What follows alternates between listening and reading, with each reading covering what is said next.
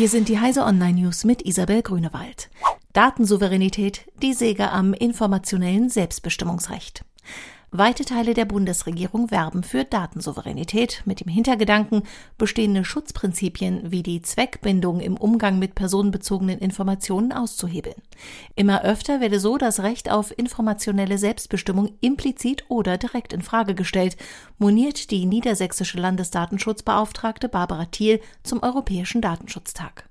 Souveränität könnte richtungsweisend werden, betont sie, dafür müsste das Schlagwort aber konkretisiert werden und dürfte nicht länger als Freibrief für Big Data und Datenreichtum verstanden werden.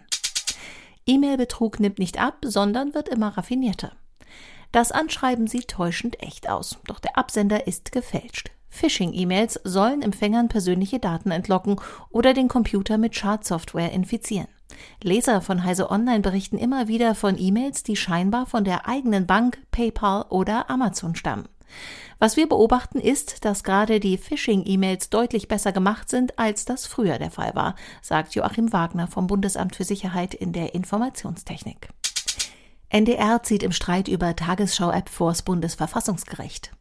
Der NDR ruft das Bundesverfassungsgericht an, um das Verbot einer gesamten Ausgabe der Tagesschau-App vom 15. Juni 2011 überprüfen zu lassen. Das Oberlandesgericht Köln hatte diese Ausgabe der Tagesschau-App als in unzulässiger Weise presseähnlich bewertet.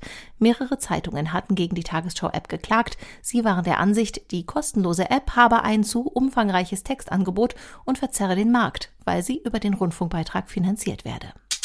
Funkamateur findet aufgegebenen NASA-Satelliten. Der 2005 plötzlich verstummte NASA-Satellit Image lebt. Ein kanadischer Funkamateur hat entsprechende Funksignale empfangen. Die US-Raumfahrtbehörde versucht nun wieder Kontakt zu Image aufzunehmen. Diese und alle weiteren aktuellen Nachrichten finden Sie auf heise.de.